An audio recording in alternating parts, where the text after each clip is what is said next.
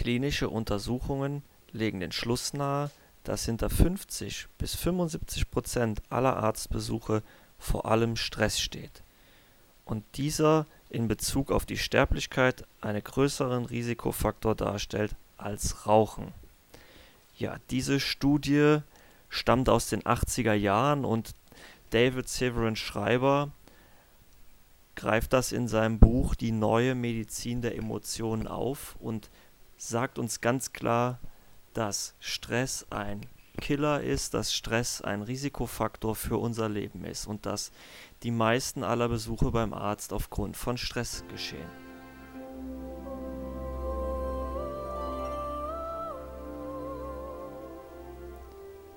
Herzlich willkommen zu einer neuen Episode von Way of Solution. Mein Name ist Marco Breuer und unser heutiges Thema ist der innere Frieden oder innere, innere Ruhe. Ja, und wir sprechen hier heute über diese innere Ruhe und haben diesen kleinen Disclaimer am Anfang, der quasi unser Thema hier eröffnet und uns klar machen soll, dass wie heftig Stress eigentlich für uns ist und was Stress mit uns macht, dass Stress ein Killer ist. Und wir haben viel zu viel Stress oft und dabei rede ich nicht von dem positiven Stress, sondern ich rede hier absolut von negativem Stress. Und was ist negativer Stress? Ja, negativer Stress ist nichts anderes als etwas, das wir in uns wiederfinden. Und wir würden jetzt natürlich sagen, das ist etwas, das durch einen äußeren Umstand, eine äußere Situation ausgelöst wird. Aber, und hier muss man jetzt wirklich ein großes Aber anfügen, wir reagieren ja auf unsere äußere Situation aufgrund innerer Bilder. Das heißt, wir haben uns eine gedachte Realität in unserem Geist erschaffen und halten diese Realität für die Wahrheit und denken, oh, das ist die wahre einzige Welt, in der ich lebe. Und immer, wenn etwas nicht so ist, wie wir das gerne hätten, dann geben wir gerne unserem äußeren Umfeld dafür die Verantwortung, weil das erstmal leicht ist und zu sagen, ja, wenn dieser Umstand sich ändert, dann bin ich wieder glücklich. Leider führt das eben dazu, dass sich der äußere Umstand nicht so schnell ändert oder irgendetwas in das Leben tritt, dass sich der äußere Umstand ändert, um dann in anderer Form wiederzukehren. Und immer wenn wir in einer solchen Situation sind, geraten wir in Stress, in innere Unruhe und das ist nicht gesund für unser Herz. Also bleibt uns nicht, nicht viel übrig, als nach innen zu schauen und uns einmal zu fragen, was das da in uns ist, das uns so gestresst sein lässt und warum wir gerade dieses Bild von der Welt haben weil das, was mich im Außen aufregt, das zeigt sich als Realität und eigentlich rege ich mich darüber auf, weil in meinem Inneren ein anderes Bild ist als das, was mir die Realität zeigt.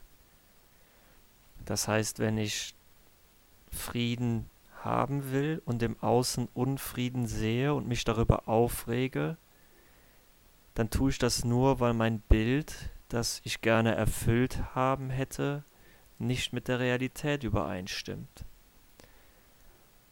Was würdest du denn jetzt jemandem raten, der in einer verhältnismäßig gleichen Situation ist, aber bei dem du erkennst, was Sache ist, was würdest du dem Mann raten?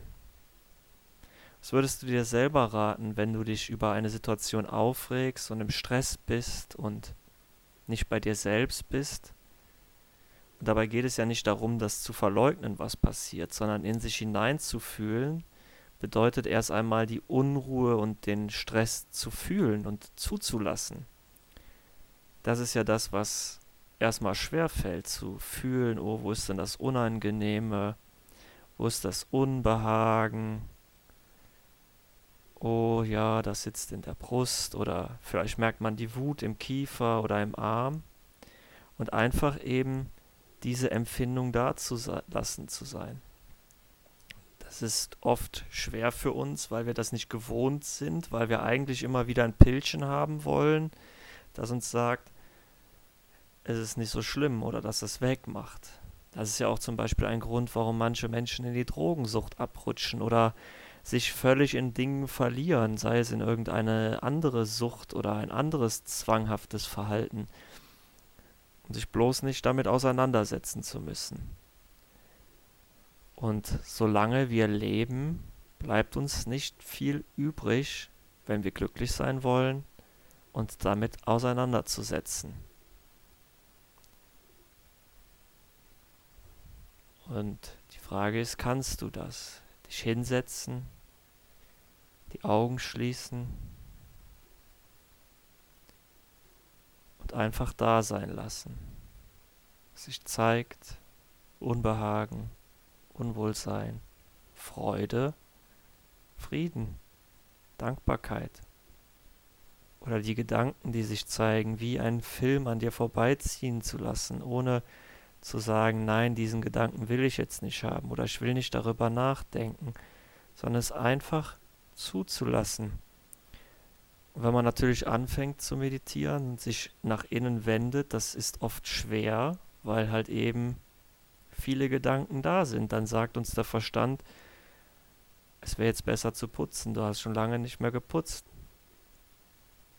Oder weißt du noch da, diese eine Sache, die du schon seit Jahren erledigt haben willst, die ist jetzt besonders wichtig. Und heute, jetzt in diesem Moment, könntest du das eigentlich machen, statt zu meditieren. Das wäre doch viel sinnvoller. Dann kommt ein Hubschrauber vorbei oder ein Flugzeug, draußen ist es laut, ein Motorrad fährt vorbei.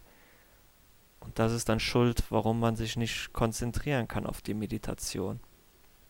Und in der Tat, am Anfang ist das auch so. Da sollte man sich wirklich zurückziehen in die Ruhe um wieder bei sich zu sein. Da kann es draußen noch so sehr stürmen, wenn wir in uns selbst ruhen, dann sind wir wie der Fels in der Brandung. Dann kann es noch so schäumen und noch so toben um uns herum. Wir bleiben einfach in unserer inneren Ruhe. Und das reduziert unseren Stress und Severin Schreiber nennt es selbst Herzkohärenz und manche kennen das auch von Dr. Joe Dispenza. Und dieses Thema Herzkohärenz, das spielt eine große Rolle und das ist nichts anderes, wie wenn dein Herz gleichmäßiger schlägt. Wenn wir im Stress sind, dann ist dann schlägt dein Herz unregelmäßiger. Das bedeutet, dass du in einer Minute 60 Schläge hast, in der zweiten Minute hast du 62, in der dritten Minute 59 und immer so weiter, also dass es immer mehr oder weniger Schläge sind. Das ist Herzunkohärenz und wenn du in der Herzkohärenz bist, dann schlägt dein Herz in der Minute 60, 60, 61, 61, 60, 60, 59, 59, 59, 60 und die Herzschläge pro Minute bleiben einfach gleich. Und das verändert unser ganzes Leben, wenn wir zu dieser Herzkohärenz finden, zu dieser inneren Ruhe. Und du hast halt immer die Wahl, dich darüber aufzuregen. Und hier sagt ein Kurs in Wundern ganz klar, ich rege mich nie aus dem Grund auf, den ich meine. Oder du kommst in deine Ruhe und lässt diesen Ärger, dieses Hindernis hinter dich, diesen Stress und fühlst einfach in dich hinein. Und das ist am Anfang eine Übungssache, das alles zuzulassen, den Druck. Vielleicht ist da auch eben einfach nur Taubheit oder Leere, weil es so wehgetan hat, dass man gar nichts mehr fühlen will. Das da zu sein zu lassen, das ist deine Aufgabe. Ganz alleine deine Aufgabe. Die kann dir niemand auf diesem Planeten abnehmen weil es auch deine Aufgabe ist, glücklich zu sein und dich zum freudigsten Wesen auf diesem Planeten zu machen. Es gibt immer Menschen, die dir dabei eine Handreichung geben können und die dich unterstützen und die dir Wege zeigen und die dir Türen öffnen, aber du musst den Weg selber gehen und du musst selber durch die Türen gehen und du musst das, was du hörst, selber annehmen. Das ist auch der Grund, warum es nicht funktioniert, einem Drogenjunkie von der Straße wegzuholen und alles zu erzählen, dass er jetzt ein glückliches Leben führen kann, wenn er das nicht selber will. Du bist natürlich kein Drogenjunkie, das weiß ich auch.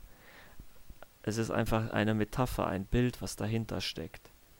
Du entscheidest, was du für dein Leben willst. Und entweder du entscheidest dich dafür, den Himmel auf Erden zu finden oder die Hölle auf Erden zu erschaffen. Und es ist immer deine Wahl an jedem einzelnen Tag. Das war es heute von mir, von Way of Solution.